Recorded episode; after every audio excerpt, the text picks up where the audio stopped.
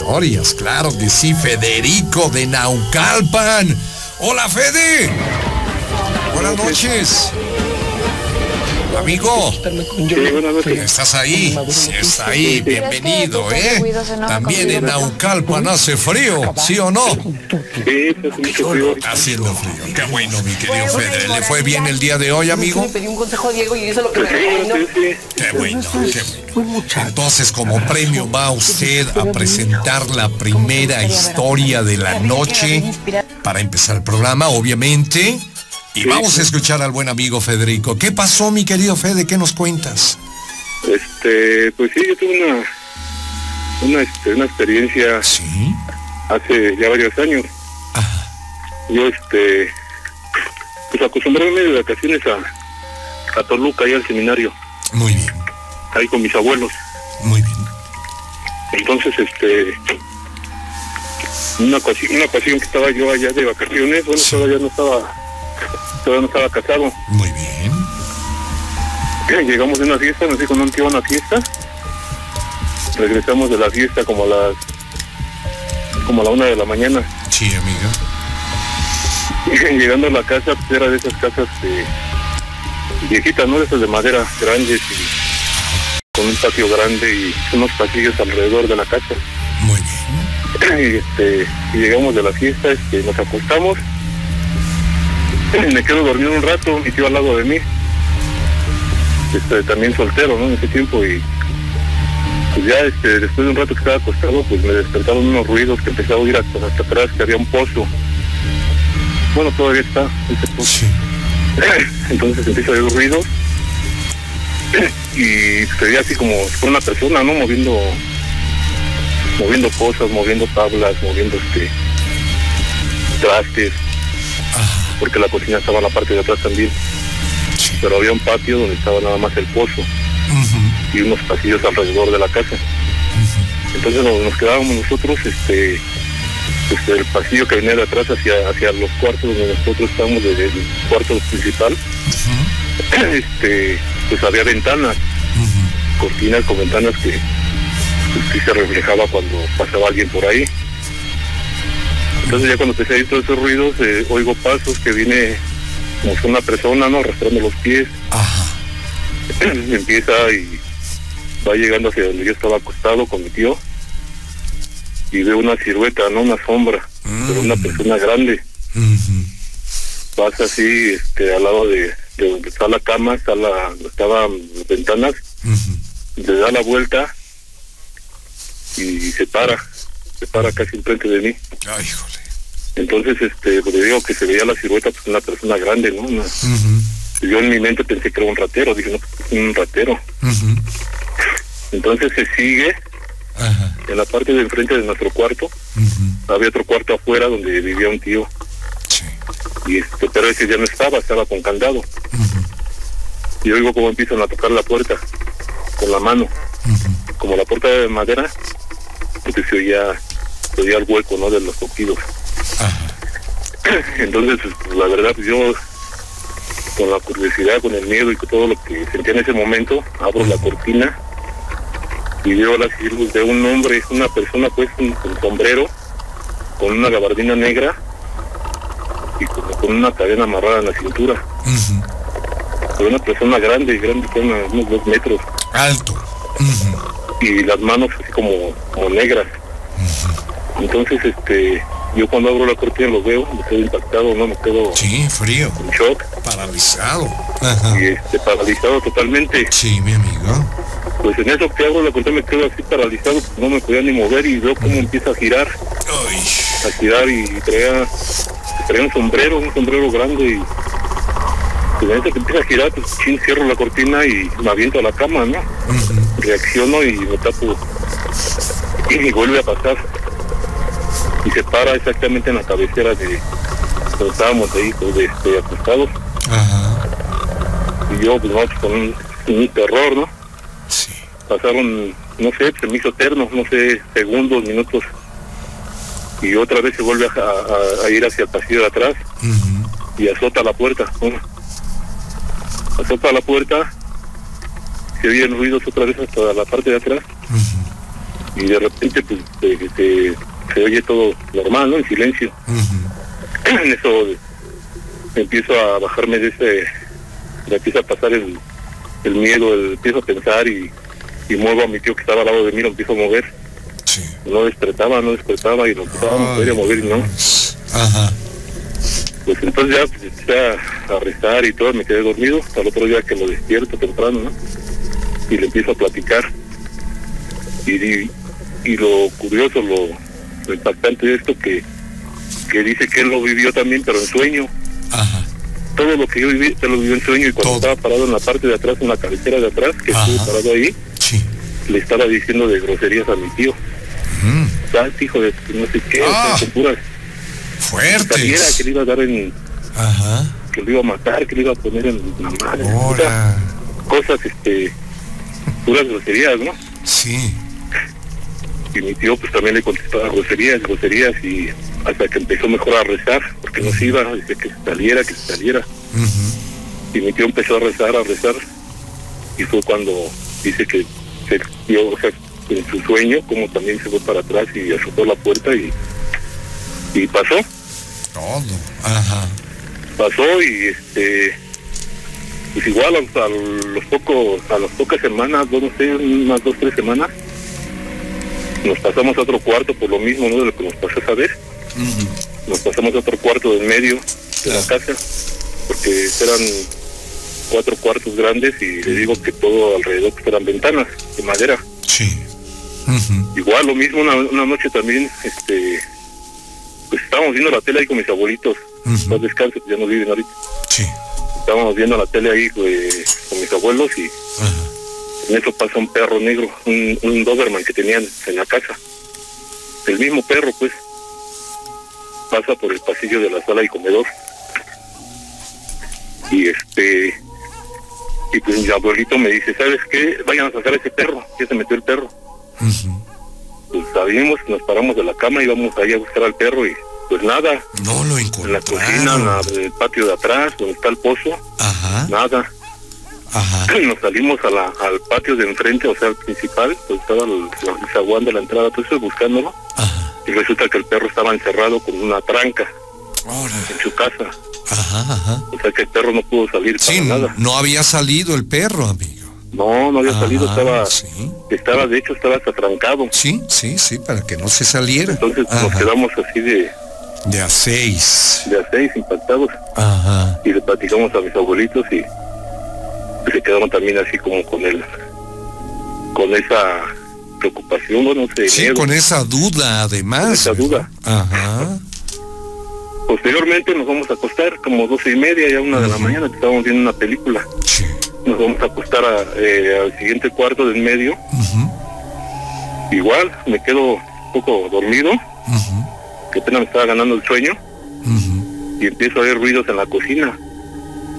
Empiezo a ver cómo se mueven los trastes, cómo eh, prenden la licuadora, y pues yo despierto, ¿no? Y digo, bueno, si mi abuelita ya estaba bien dormida, no creo que se haya parado a, a hacer algo en la cocina. Ajá pues ya no, en ese momento pues no me dio miedo, dije, de estar ahí en la cocina, pero yo veía por la puerta pues, que estaba todo oscuro, dije, papá no prendió ninguna luz. O al menos que tenga la de la cocina, pero ya me quedé así, ¿no? Me quedé y me recosté otra vez para quererme quedar dormido. Y empiezo a oír los pasos otra vez, los mismos que veía, oí esta vez. Empiezo a oír los pasos y se para exactamente en la puerta del cuarto y yo agarro y me, paro, me, paro de la cama y me siento en la cama y empiezo a ver hacia la puerta, ¿no? Hacia, hacia abajo, hay alguna sombra o algo, la, o luz. Sí, sí. Entonces empieza a mover la puerta como queriéndola, o sea, forzándola como queriéndola abrir. Y se abre la puerta, pero la puerta tenía una un ganchito con una cadenita. De esas puertas que quedan entreabiertas cuando la fuerza uno. Cierto. Pues se abre la puerta y queda entreabierta. En ese momento que queda entreabierta, mete, mete la, mano, una mano negra así grande. No, pues me quedo igual, este, impactado. Me quedo sentado y, no me podía mover. Y entonces con una voz así muy lejana a mi mente, una voz muy lejana y una voz así muy ronca, me decía que abriera, ábreme, ábreme. Soy Adriana, me decía, me daba su nombre. Me decía, ábreme.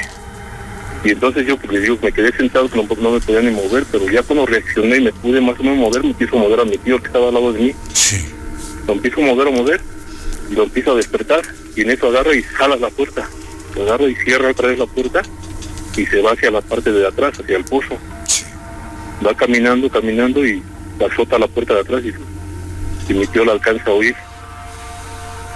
Y me dice, ¿sabes qué? Vamos a pararnos, es un ratero pues nos fuimos a la puerta de atrás hacia donde está la cocina que daba para el pozo, al patio de atrás, todo cerrado, todo cerrado con llave, todo normal, los trastes en su lugar, todo normal.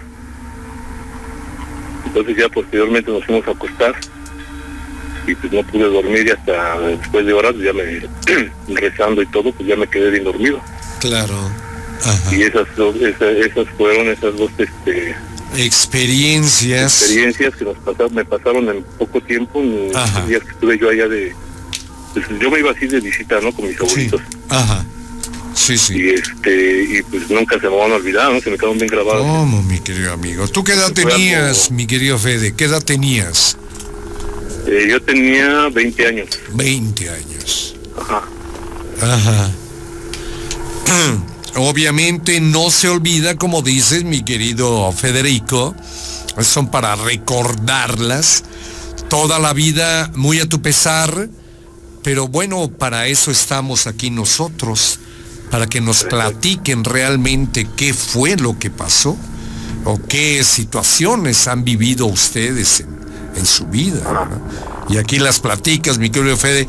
Eh, Toluca, el lugar exacto donde suceden estas cosas, donde sucedieron estas cosas. ¿En dónde fue? Federico? En la colonia Seminario, en Seminario. Ajá. Seminario. este, Muy bien. 214. Perfecto. Ahí vivían mis abuelitos. Ahí vivían. ¿Y esa casa ahora quién la ocupa? Ahorita la ocupa mis tíos. Ah, los tíos. lo que pasa es que eh, cuando miró mis abuelitos se tiraron la casa. Ah, ya, ah, Y ya dividieron por, por terreno. Ajá. Pero ha pasado, bueno, también este, hay un, había, bueno, se apareció un monje, a mí no me tocó. Ay, ¿a quién le tocó esa? A mis tíos, los que se quedaron ahí, bueno, los que vivían ahí. A mi tío soltero, estaba mi tío soltero que vivía ahí. Ajá. Y otros tíos, otro, otro tío de la entrada. Ajá. Ajá, y a un vecino, ese vecino me lo platicó apenas hace como un año. Hace un año que vieron al monje. Sí, vieron un avistamiento. Bueno, este... ¿qué te parece, mi querido Fede, si esa historia la guardas para mañana y no la platicas? ¿Te parece bien, amigo? Sí, porque también sí está. Está fuerte. Está fuerte, pues como de que no, mi amigo. Y más la, más que fui hace, bueno, fui hace poco, un, aproximadamente un año y mi vecino me platicó Ajá. lo que le pasó y estuvo muy fuerte. Bueno, ok, mi querido Fede, pues no se diga más, amigo. Mañana, sin falta, te queremos ver por aquí. Ok. Ándele pues, amigo. Bueno, muchas gracias. Hola Rubén, ¿cómo estás? Buenas noches. Un Buenas gusto noches. saludarte y escucharte. Gracias, mi querido Fer. Gracias, años, ¿verdad? De años de seguirnos. Pues mira, aquí estamos nuevamente atentos a la radio, Vientos. pendientes que den las 10 de la noche Bien, mi y Fer. sintonizar el 91.7. Sí, señor de FM, me da mucho gusto. Te manda saludos, Carmelita. Muchas gracias Carmelita, la voz más sexy Eso. de toda la radio. Siempre. Gracias por el cumplido, Fer. Qué bueno, mi querido Fer. ¿Alguna historia, mi amigo, que quiera usted compartir? Claro que sí, ¿Qué mira, pasó, la verdad que que me emociona el poder compartir esta historia, Muy ya bien. que muy pocos amigos Lo saben. Saben lo que pasó realmente. Muy bien, muy bien. Sucede que mi- nosotros somos una familia compuesta por seis hermanos, Sí. de los cuales cinco somos hombres. Mi hermano el mayor, mi mayor inmediato, hace 20 años, estudiantes todos, él estudiaba en la Escuela de Bellas Artes en la ciudad de Toluca. Su instrumento era el piano, el órgano. Y era un fastidio cada vez que llegaba en la noche y se ponía a practicar. Porque pues no dejaba dormir. Por lo cual, eh, en esa ocasión yo compartía recámara con mi hermano el menor. Y llegó, eso de las 10 de la noche, diez y media a tocarnos. Y pues bueno, llegó, le preguntamos cómo estás. Dice, bien, acabo de llegar. Digo, bueno. Me dice, ¿qué ha pasado? ¿Cómo está papá? ¿Cómo está mamá? Le digo, ya están durmiendo. Dice, bueno, yo ya me voy a subir. Y se me ocurre decirle, ¿ya vas a estar como llorona? Dice, ¿por qué? Digo, pues es que con tu teclado luego no dejas dormir. Dice, no, dice, vengo bien cansado. Ah, qué bueno. Vengo cansado, dice, y me voy a dormir. Bueno, ¿qué pasaría, Rubén?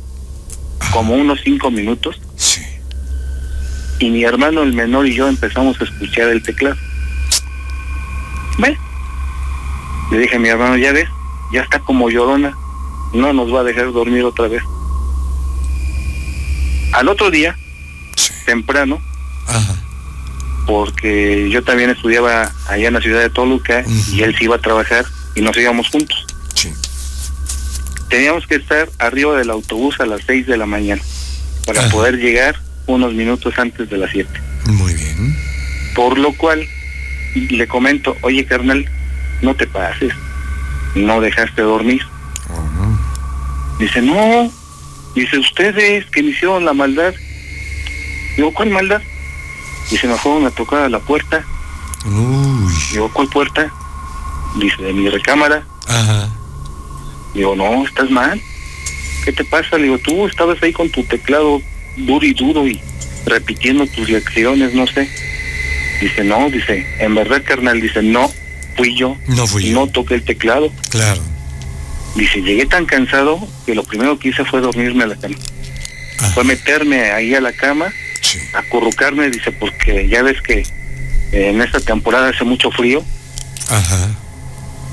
Dice, ¿pero qué crees que pasó? Digo, dime. Me tocaron la puerta tres veces. Dice, la abrieron y clarito escuché cuando se, cuando ponen, cuando se prende la luz, el, el ruido del contacto. Sí. Dice, yo me volteo para ver quién era y nadie. Mm. Digo, no, carnal, está raro. Dice, pero eso no es todo. Dice, a lo lejos, dice, a lo lejos, escuché como un perro. Dice, el lamento de un perro, el, el, el, aullido de un perro. Digo, no, no fue. Dice, lo escuché tres veces. Dice, yo, normal.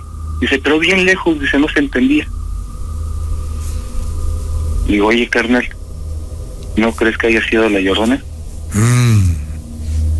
Dice, pues no sé, dice, se oía tan lejos. Dice que en ese momento me dio un frío, pero frío. Digo, mira, yo tenía la sensación de que como se escuchaba tu teclado, digo, ¿qué crees que también sentí a alguien que andaba en el pasillo?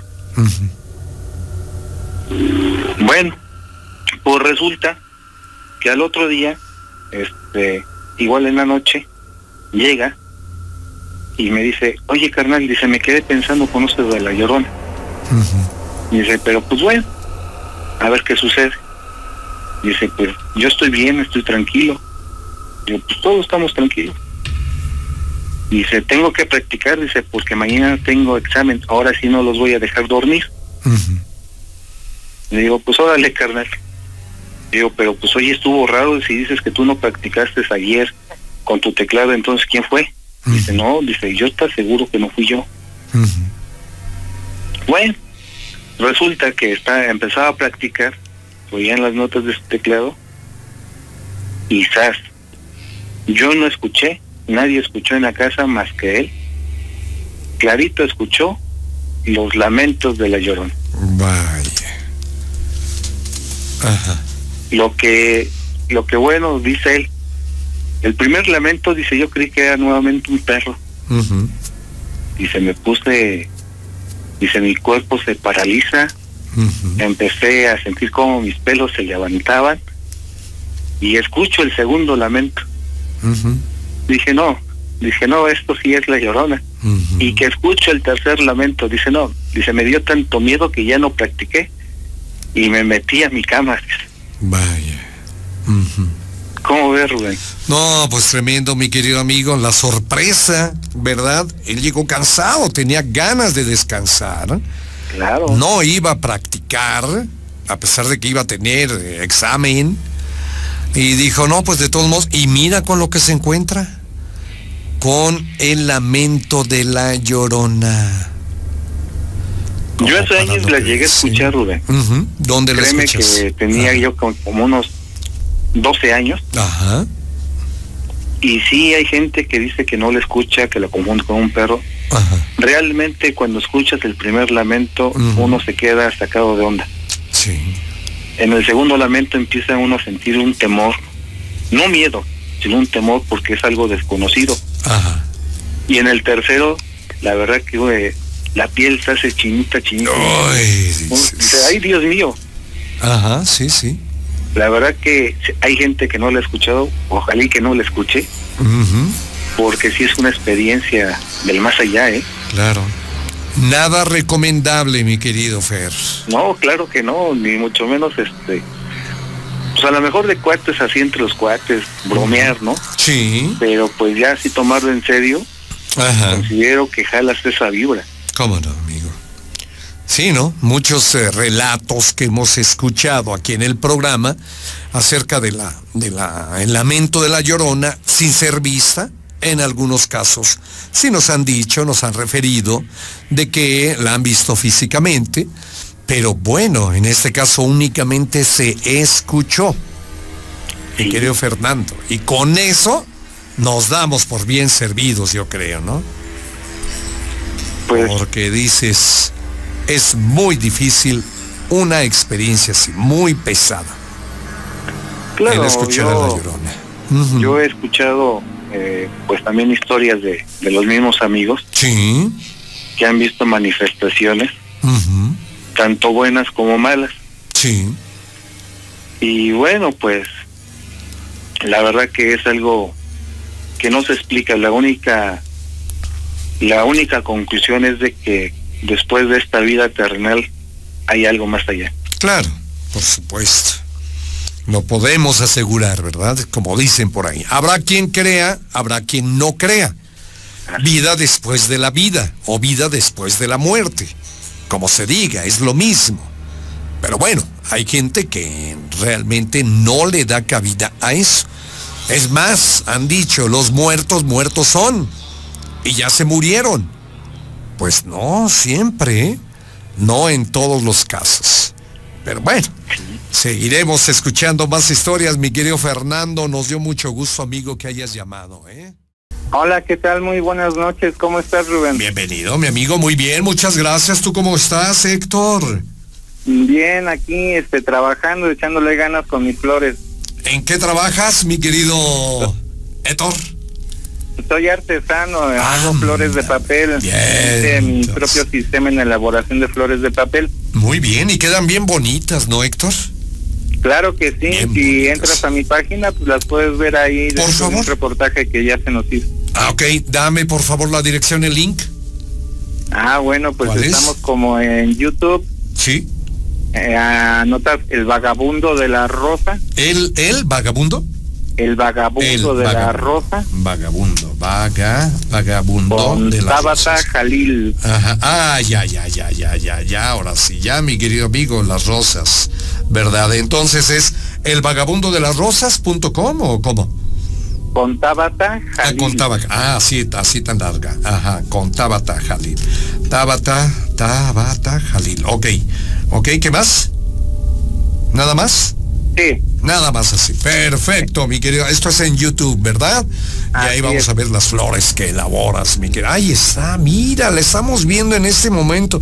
Vagabundo de la Rosa con Tabata Jalil. Mira, mira, Carmelita, ¿estás viendo? Sí, sí, sí, lo estoy observando. Está viendo, ¿verdad? Mira qué, bonita. para que nos conozcan un poquito en persona. Eh, debido que no tenemos la posibilidad de estar de persona a persona por la distancia, al menos a través de la página. ¿Tú eres el del suéter azul?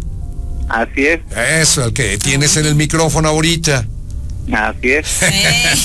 Qué Mucho gusto. Unas rosas muy bonitas que elaboras. Sí, muy bien. Entonces espero poder llevarle una personalmente a Carmelita. A Carmelita. Por favor, por favor Héctor. Héctor es bien amable que hasta le va a llevar una flor a Rubén. Ah, claro que sí, porque también hago para que las mujeres le inviten a los hombres. El buen Héctor Mendoza, al buen Héctor Mendoza le voy a dar un abrazo enorme y felicitarlo por esas flores tan bonitas que hace. Y la florecita para Carmelita. Un abrazo muy cálido. Qué bueno. ¿Qué pasó, mi querido Héctor? ¿Qué nos cuentas, amigo? Mira, sé que me queda poco tiempo porque hacen el corte. Sí, amigo. Calcular a manera de que les pueda hacer tres aportaciones. Una en relación a algo que comentaron hace rato. Muy bien. A ver, entonces nos vas a contar tres historias. Sí, pero en esta hora nada más una. En la siguiente hora de, te despachas con las otras dos. ¿Qué te parece, Héctor? Ah, bueno, me parece bien. Ah, bueno, mi amigo. Empieza con la primera, mi querido Héctor. Te escuchamos, amigo te comento, este, mis abuelitos fallecieron este, ya bastante grandes. Mi abuelita pasó de los 100 años. Ajá. En la casa donde vivían ellos, mi hermano creció este, desde que era pequeño, bueno, desde adolescente en su casa. Sí. Se separó de todos mis hermanos y creció con mis abuelitos. Ya después de que ellos fallecieron, mi hermano se casó. Yo vivía eh, en, el, en, el interior de la República dedicándome a trabajar para el ramo turístico. Cuando él se casa, yo regreso y cuando tiene su primer bebé, él tenía que trabajar y su esposa estudiaba este, leyes y no tenían quien les cuidara a su bebé. Y como mi hermano sabía que yo ya sabía cambiar pañales y hacer biberones y todo eso por mis hermanas, que también las atendí que estaban pequeñas, me pidió que le ayudara a cuidarlas. Pues resulta que en la cocina donde mi abuelita era que preparaba sus comidas, había una alacena con trastes de los que normalmente se encuentran en los puestecitos de las fiestas de los pueblos de Loza. Y bueno, pues yo estaba ahí este, preparando algo de comer y de repente sentí así como un escalofrío y como si algo me dijera, voltea hacia atrás, pero no te vayas a espantar. Claramente sentí que una voz me dijo eso. Yo volteo hacia atrás y veo que tres de los platos están literalmente como sostenidos, no suspendidos, sostenidos, pegados uno encima del otro, pero en la parte de arriba de la lámina que donde se ponían los pocillos, los platos iban abajo, pero tres platos estaban eh, como del otro lado de la lámina. Y nada más alcanzo a ver después de que volteo como cae un plato, luego cae el otro y después cae el tercero. Traté de no espantarme porque ya se me había anticipado que no que no me fuera a espantar, pero sí me sorprendí del hecho de que algo me avisó que volteara y que eso iba a suceder. Ok. Al momento de que yo me pongo a revisar, los platos no tenían nada pegajoso o algo que hiciera que se mantuvieran pegados uno con el otro. Sí. Y menos sostenidos en la lámina, que era donde se acomodaban los, los pocillitos de barro y las tacitas. Eso a mí me, me, me sorprendió mucho y me inquietó demasiado. No le traté de dar demasiada importancia, hasta se me fue el hambre. Me serví de comer, pero ya ni comí. Me fui a ver si mi sobrino estaba bien y al momento en que lo voy a ver, él estaba dormidito. Ya este, le acaricié, me aparté de él y tenía un colgante en su cuna de esos que se accionan por cuerda. Que tienen pilas o por cuerdas este, que accionan y son móviles, hacen música. Ok. Y aparte tenía una andadera que también este, hacía música. Sí. Yo me separo del bebé, voy este al comedor para ver si comían. Y al momento en que voy saliendo, de repente se accionan los juguetes, tanto el móvil de la cuna como el de la andadera. Ahora. Y ahí sí ya como que como que me asusté porque ¿Cómo dije, no? "¿Qué óvole?". Claro, primero Me los platos y luego esto. de ser el espíritu de mi abuelita o de mi abuelito que pues por aquí andan. Pero sí, este fue una situación que este Muy rara, ¿no? que, que me extrañó demasiado. Claro. Porque dije, pues ellos fallecieron tranquilos, Sí. fueron normal, Ajá. pero sí fue algo que, que me impactó demasiado. Claro, mi querido Héctor, y pero tú sospechas de que pudiera tratarse de la abuelita, ¿no? Probablemente Se pudo porque yo no esto. pude Ajá. estar cuando ella falleció, yo viví Ah, en Puerto ya. Vallarta. Ajá. y de hecho este como si ella me hubiera avisado que ya se iba a ir porque Ajá. estando yo allá trabajando Sí. yo no tenía contacto con mi familia pero este yo presentí y hasta le dije al que era mi jefe y a unos compañeros a mí se me hace que mi abuelita ya va a fallecer Ándale, y al poco tiempo este les dije saben que necesito ir a México porque mi abuelita ya falleció y pues no me no me dejaron porque pues, tenía yo mucho trabajo.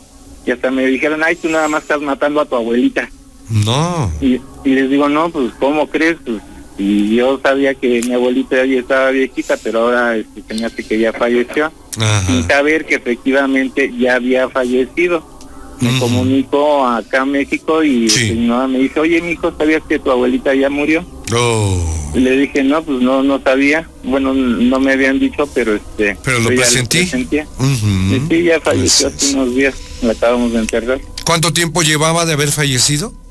Cuando tuviste ese presentimiento. Mm, cuando yo la contemplé que, este, que iba a fallecer, habían pasado este como 15 días más o menos. 15 días. Y no te habían avisado, Héctor.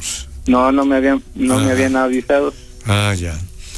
Y luego Estaba dices, bueno, en pues, Puerto Vallarta trabajando allá en un pueblo que se llama Mezcales, ok. ya del lado de Nayarit. Ella misma, por medio del presentimiento, se hizo presente en tu vida. Pues yo creo que sí, porque Claro. hasta la fecha yo constantemente la, la siento este, presente en mi vida. Ajá. Qué bueno, Héctor. Qué bueno. Muy bien, mi querido amigo, pues esta es la, este es el fin de la primera historia, ¿verdad? Muy bien. Y entonces, por favor, te me quedas en la línea. Vamos a ir al corte, regresamos contigo para iniciar la segunda hora. Eh, me parece muy bien. Ándele, mi Héctor, no se me vaya, por favorcito, amigo. Continuamos. Querido Héctor, estás ahí, amigo. Aquí estamos. Qué bueno, amigo. Vamos a arrancar con la segunda historia, por favor. Me parece muy bien. Mira, fíjate que tiene correlación con uno de los comentarios que tuvo una de las personas que habló hace ratito. Ajá. Eh, en lo que se respecta al personaje ese oscuro del sombrero negro, Ah, ya. alto, Sí, la primera llamada. como una gabardina. Así es, amigo. Ese personaje a mí se me ha presentado en tres ocasiones. Ujú. Una, cuando era pequeño, yo tenía la edad de mi hijo, más o menos ocho años. Mi abuelito era agricultor, tenía sus animalitos ahí en Sí. el municipio de Naucalpan. Él sembraba en la casa donde vivíamos nosotros, ahí vive todavía mi mamá. Entre los maizales, ya cuando las matas de maíz estaban altas, a mí me gustaba voltear hacia abajo y poder verlas cómo iban creciendo. En una de esas era ya de tarde, como esto de las cinco y media, seis de la tarde, salgo de la casa después de haber hecho mi tarea y me pongo a ver hacia los maizales y de repente veo una figura negra que está ahí entre las milpas que pues me dejó así como azorado porque me dio temor. Mi abuelito no era de los que ponían espantapájaros o cosas así para espantar a los pajaritos. Y me le quedé viendo. Y él volteó y me veía a mí porque estaba volteando hacia otro lado. Y me quedé ahí este, atorado sin poder moverme, no podía correr, no podía gritar, yo no sabía qué hacer. Pero al momento en que me quedé viéndolo fijamente, como tratando de enfocar para poder este, verlo con más claridad, él hizo lo mismo, como que se acercó. Ajá. Y bueno, pues yo sentí la necesidad de correr y salí corriendo. No lo volví a ver hasta que después de que yo salí de casa para andar eh, empezando mi vida de vagabundo, yo tenía la mala costumbre de querer cruzar de estado a estado caminando. Me encontraba en Celaya, Guanajuato, Sí. y salí caminando hacia la ciudad de Querétaro. Ajá. Ya tenía un buen rato caminando durante el transcurso de la mañana y la tarde. Y curiosamente me encuentro otra vez con una zona de campo que estaba llena de maizales. Ya empezaba a oscurecer, yo tenía hambre. Y acababa de tomar algunas mazorquitas que estaban por ahí a la mano para poder este, irlas comiendo. Sí. Y de repente siento como que algo estaba por ahí entre las milpas. Ujú. Sentí la necesidad de ir hacia atrás y me metí otra vez a la carretera y empecé a caminar y volví a ver a la misma figura que había visto de niño, inmediatamente la identifiqué Ajá. y bueno, pues empecé a caminar más rápido. Voy caminando, voy caminando y sentía que me iba siguiendo, pero él entre las milpas. Y sentía que volteaba a- a- así como para verme. Y yo seguía más rápido, más rápido hasta que alcancé a ver que había una parte donde terminaba el campo de cultivo de los maizales. Y ya llegando ahí, volteé y, el espectro este, el cero, lo que sea, ya no estaba. Ya después eran cultivos de otras cosas, era como alfalfa o qué sé yo, pero ahí ya no lo podía ver porque este ya los cultivos eran muy chaparritos, no no se podía tapar. Pero esa fue la segunda vez que lo pude ver. ¿Qué tal, eh? Segunda vez, no solamente una vez. Ajá. Perdón, Dime. Dime, dime, Héctor. Héctor. sí, dime. Sí, no, al contrario, dime tú. Tú ibas a Ah, decir sí, algo bueno. más. Ajá. Pasaron los años, Sí. yo ya regreso de nueva cuenta aquí a la Ciudad de México Sí. y previo unos meses antes de que conociera a mi esposa, se me ocurrió salir a la tienda, Ajá. fui por unos refrescos, por algo para comer y bueno, pues al momento en que regreso a la casa, veo al ser pero completito, estaba justo en la intersección de las calles que dan hacia donde mi esposa vivía. Es una especie como de Y. Él estaba parado ahí y ahí lo vi en plenitud porque no había nada que lo pudiera estar obstaculizando a su imagen, no estaban los maizales. Era un tipo, como dice el amigo, de unos dos metros, si no es que más, Sí. bastante alto. Pero la cosa es de que tenía un sombrero negro, una especie como de gabardina o capa negra que le cubría hasta las rodillas. Sí. Los ojos, no sé cómo poder describirlos, se le notaba algo así como una especie de fondo rojo, pero no se le podía distinguir la cara. Las manos, no sé si tenía guantes negros, pero eran unas manos negras. Mm. Todo era negro, Sí. a excepción de los ojos que se veían como rojos. Rojos. Ajá.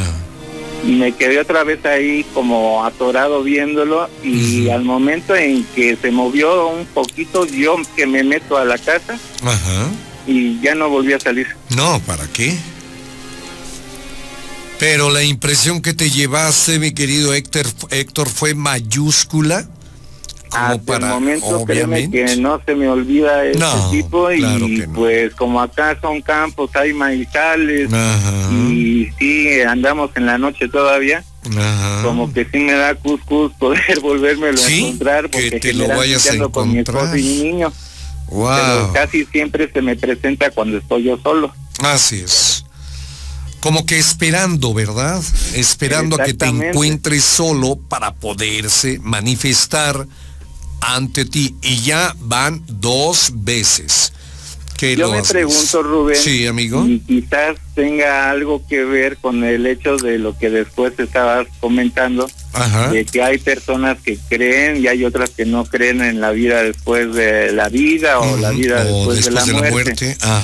Muchas de mis experiencias o de las facultades que en algunas ocasiones anteriores hemos podido platicar, y yo le atribuyo a, que según investigadores del fenómeno paranormal o que se dedican a investigar los fenómenos de la mente, eh, explican que, este, que muchos de estos fenómenos o dones se deben a después de una experiencia traumática o de algún accidente que haya afectado de algún modo la vida de las personas. Así es. Yo sé que no todos pueden ver, no todos pueden sentir, claro. no todos pueden percibir o, este ser testigos de estas cosas. Percibir. Pero en lo que a mí respecta, en lo personal, pues a mí me ha tocado una tras otra, tras otra, tras otra y hasta la fecha todavía seguimos ahí llevando experiencias que pues mientras dure tu programa yo creo vamos a tener la posibilidad de estarlas compartiendo. Con mucho gusto mi querido Héctor, recuerda que esta es tu casa al igual que la de los demás historiómanos, historiomaníacos, y cuando gusten participar en el programa, lo pueden hacer, porque este programa es de ustedes. ¿Verdad? Muchas gracias. Entonces, pues, amigo, te agradecemos mucho que nos hayas llamado. Eh, ¿Quedaba pendiente una historia o ya no, mi querido Héctor? Bueno, pues si quieres, este, le dejamos la posibilidad a alguien más para que también tengan la posibilidad de participar. Muy bien, amigo. De cualquier manera, tenemos mm. aquí toda una enciclopedia esperando la posibilidad de poder darse a conocer. Muy bien, Héctor, fue un verdadero placer, amigo. Muchísimas gracias. Muy bien, ahí les encargo, si pueden compartir mi página, claro. los vamos a agradecer. Estamos ayudando a causas sociales a favor de las mujeres, los niños con cáncer y otras cuestiones. Estamos en contacto, mi querido Héctor, y vas a ver que va a haber mucho éxito en esta en esta labor que llevan la posibilidad de poder verlos en persona para llevarles su flor. El día que quieras, mi querido amigo, ya, ya sabes dónde vivimos y esta es tu casa. El WhatsApp del terror dice a favor de omitir mi nombre. Solo nos dice que es un reverendo. Muy bien. El 28 de diciembre del 2009, yo vivía en La Paz, Baja California Sur, en un cuarto de 4 por 5 metros con un metro, eh, con un pequeño baño. Mi pequeña cama está ubicada al fondo, paralela al acceso cerca de una ventana. Hacía bastante calor y solo me acosté con un short. Destapado, apenas comenzando las 3 de la mañana, me despertó una mujer desnuda que se subió en mi cuerpo sentada y apretándome de los antebrazos, abriéndolos a la altura de mi cabeza. Comenzó a decirme que la tomara utilizando palabras obscenas. Quise verla pero tenía el pelo largo y me lo aventaba en la cara. Alcancé a ver en la oscuridad que su cuerpo era muy delgado y tenía lentes con armazón de pasta antiguos. Comencé a orar y a declarar que soy hijo de Dios y repele aquel, repelé aquel ser en nombre de Cristo y por el poder de su sangre. Pienso que fueron menos de un minuto y desapareció. Me levanté asustado y con taquicardia. Mm. Encendí un pequeño televisor y retomé el sueño muy breve.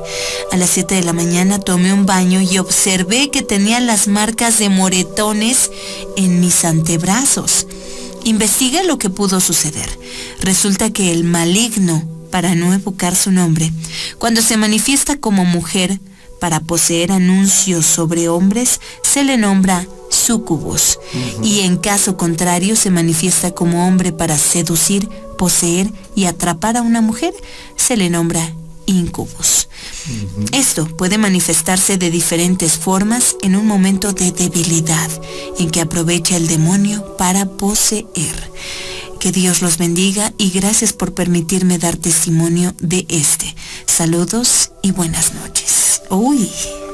Bueno, bueno. Bueno. Tío. Tío, Buenas ¿nos noches. escuchas? Hola. Buenas noches. ¿Cómo es- Bienvenido. ¿Cómo están? Bien, Con mucho gracias. frío. Mucho.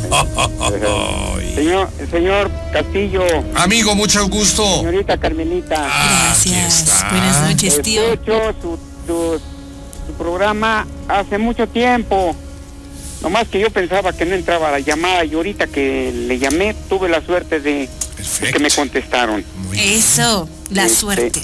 Sí, tengo varias historias de milagros, de, de muertos, de pero los voy a aburrir, la verdad. Ah, caray, ¿por qué? Porque tengo varios, pero nomás les voy a contar ahora uno para no. Eso. Danos una dosis de todo tu enorme conocimiento, tío, de todo lo que te ha pasado. A ver, cuéntanos, empiézale con la historia. Bueno, mire usted, Sí.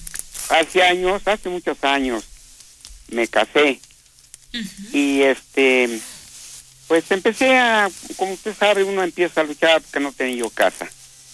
Y empecé a luchar, este, a- arrimando mis piedritas, mi arena, mi, en fin, poco a poquito haciendo mi casita porque mi casa tenía yo.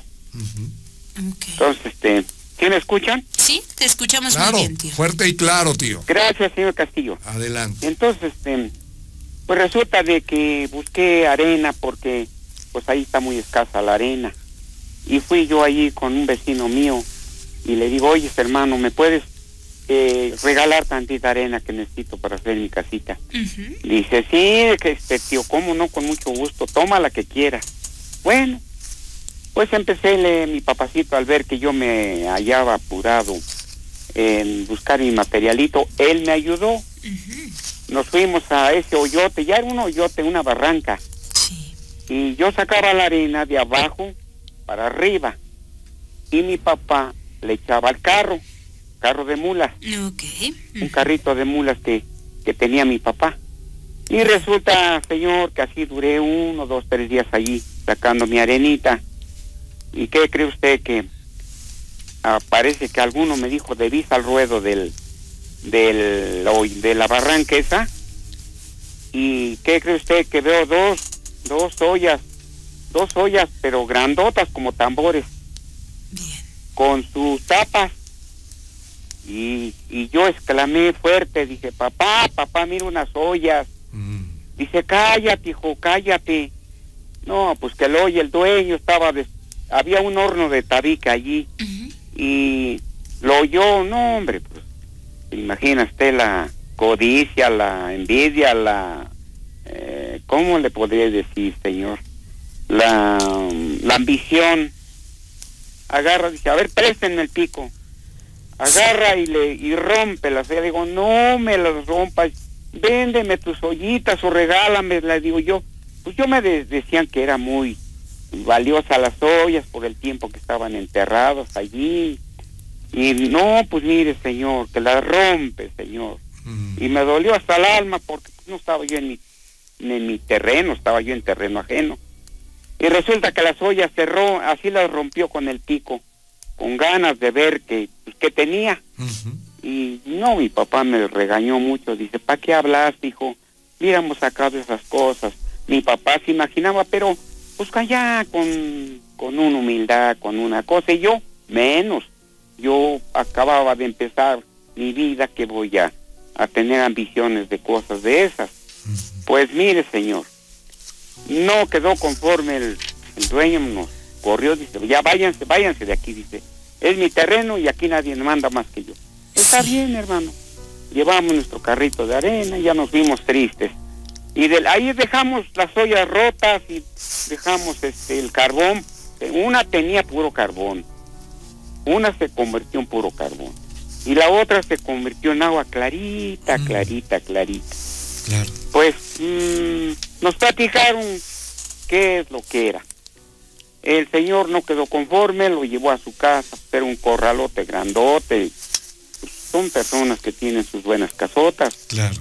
Y este, pues mire usted, a otro día yo tenía yo mi hijo allí abajo de unas tejas, abajo, no tenía casa, señor. Estaba yo haciendo los hoyitos apenas para poner los Hacen los cimientos. cimientos, claro. Ajá. Resulta Sí. que llega, oye, oiga tío, dice, ¿por qué se trajo las o ¿Por qué se trajo todos los tepalcates y la y el carbón? Dice, no, lo llevé para mi casa, pero no hay nada, dice, no encuentro nada, ¿por qué te los trajiste? Le digo, ay hermano, yo te agradezco que me, que me regalas la arena, yo cómo voy a entrar a tu casa, si tienes agua y está realtota tu barda, ¿cómo voy yo a meterme allí? No. No, pues que quién sabe qué, que quién sabe cuándo. No, pues hizo un escándalo.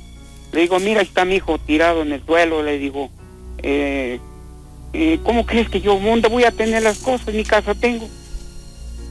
Pues así quedó, señor. Ajá. Fue un, ¿cómo le dice? Una experiencia muy grande que, que tuve. Y caray, pues Dios me ayudaba, pero no lo supe aprovechar, señor.